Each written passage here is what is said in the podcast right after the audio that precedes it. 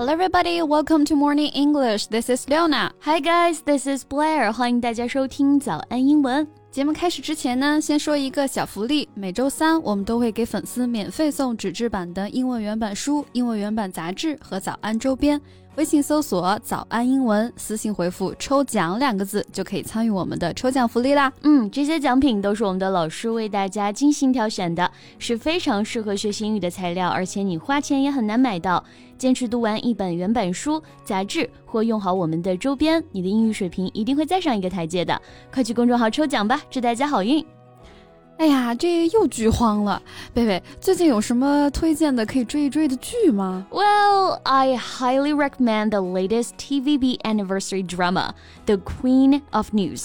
TVB 最新的台庆剧啊，叫做《新闻女王》，嗯，必须是安利给你啦，很好看。Right, it's been a really long time since I watched the TVB dramas. 感觉很久都没有看港剧了啊。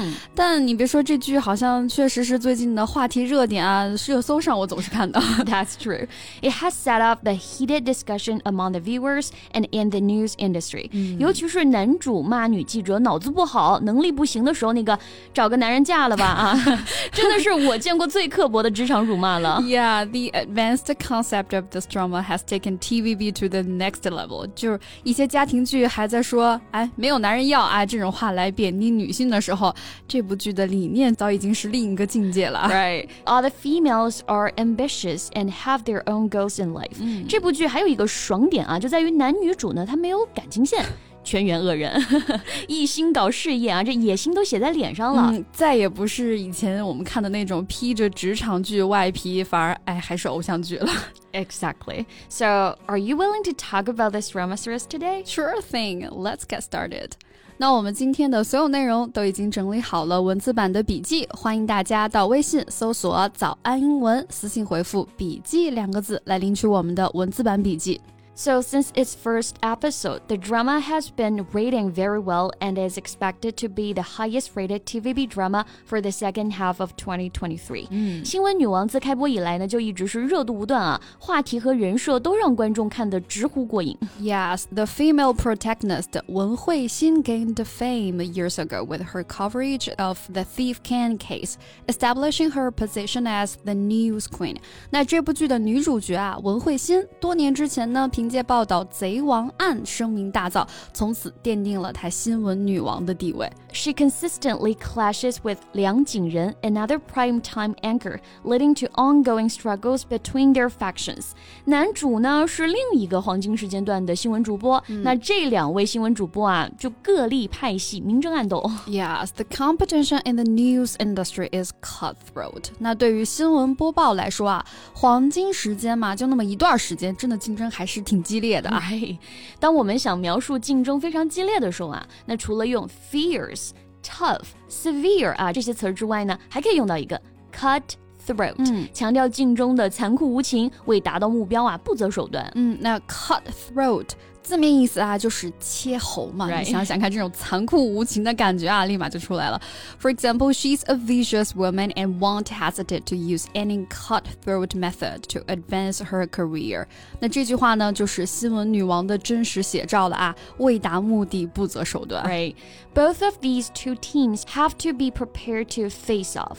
感觉这两大派系每天都有好多戏啊。那要表示两方对面对峙，face off，哎，这个短语就很。 很形象了，meaning to fight argue or compete with someone or to get into a position in which you are ready to do this. 嗯，除了这种新闻界啊主播之间的斗争之外呢，剧中有一个场景啊，是一男一女要竞选香港的一家慈善基金负责人的电视辩论，这也很精彩。嗯，那像我们要说这种两位候选人啊要参加电视辩论了，我们就可以说 The two candidates will face off in a televised debate。诶，那这种竞选人电视直播辩论啊。其实也是外媒政治板块经常报道的一类事件了，对不对？啊、贝贝老师的外刊 DNA 又动了，是不是？除了国际政治呢，我们还有前沿科技、自然人文。贝贝老师的外刊精讲直播课上所涉及的话题啊，应有尽有。没错，这些文章都是选自《经济学人》《大西洋月刊》等等经典的杂志刊物。每周一到每周五早上七点呢，我都会免费带着大家一起晨读哦。嗯，免费的哦，所以快去微信搜索“早安英文”公众号，赶紧关注预约起来吧。嗯，我在直播间等你哦。那说回这两派相争啊，就是看谁能占得上风嘛。Yes. In order to get the upper hand, they did not care about the friendship and journalistic ethics and used all means to strive for performance in public，、没有永远的敌人，也没有永远的朋友，只有永远的利益。没错啊，所以这各种的背叛啊、倒戈啊，也是这部剧里面的一个看点了。那我们说占得上风啊，可以用 get the upper hand 来表示。Upper hand 字面意思呢，就是高一点的手嘛。那英国人说本领比别人强的时候啊，也喜欢用手来表示。所以呢，get the upper hand 就引申为哎获得优势、占据上风的意思了。对，和对手竞争要占尽上风。那对待下属领导们就都很擅长的画大饼了啊。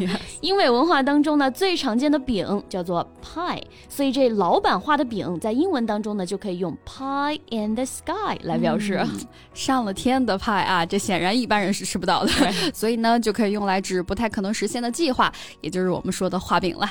For example, their plans to set up their own business are just a pie in the sky。啊，意思就是说，他们创办自己公司的这个计划呀，哎，不过就是一个空想罢了。对，那我画饼，我们也可以用 paint 这个动词啊，paint a rosy picture，字面意思是描绘一幅粉红色的画面，meaning to make something sound very good，、嗯、表达的呢是让某事儿听 起来特别美好这个意思。For example, the boss painted a rosy picture of the company in the meeting，就是说开会的时候啊，老板就描绘了公司美好的前景啊，那就是开始画饼了。So back to the Queen of News, it hasn't been all compliments though。对于这部电视剧所呈现出来的新闻主播的工作啊，其实还是有一些争议的。嗯，One former newscasters has criticized the show for being too absurd。有些场景呢，还是有点过于夸张了啊。对。 She said that the scene in the drama where a makeup artist helps her put on her headphones in the newsroom is far from what actually happens in reality。她就提到啊，像化妆师呢需要细节到给主播戴耳机这种事情啊，根本不会在现实生活当中发生。没错，当然了，这电视剧本来就有艺术夸张的成分嘛，嗯，所以呢，也有些网友觉得呀，哎，要这么去追究细节，有点小题大做了。Some netizens seem to think the real-life newscasters are just making a mountain out of a molehill. Yes, mountain 哎是山的意思嘛。嗯，molehill 指的就是鼹鼠打洞堆的那个小土丘。嗯，make a mountain out of a molehill 字面意思就是用小土堆做大山啊，meaning to make a slight difficulty seem like a serious problem，就是我们说的小题大做了。没错啊，让我想起来有些那个拍戏的演员啊，就受了点小伤就大哭小叫的哈。这时候我们就可以说 ，You're not hurt badly. Stop trying to make a mountain out of a molehill with crying. 啊，就伤的也不重，就不要这么小题大做，放声大哭了啊。 So maybe some parts are too dramatic, but they won't ruin the show. 尽管剧情上来讲确实有夸张的成分啊，但剧里表现的独立女性的思想和这种事业野心啊，也是让大家看得很爽的啊。 Exactly. Okay, so this is the end of today's podcast, and we're looking forward to seeing you in the comment area. 那最后再提醒大家一下，节目的所有内容我们都给大家整理好了文字版的笔记，欢迎大家到微信搜索“早安英文”，私信回复“笔记”两个字来领取我们的文字版笔记。So thank you so much for listening. This is Blair. This is Leona. See you next time. Bye. This podcast is from Morning English. 学口语就来早安英文。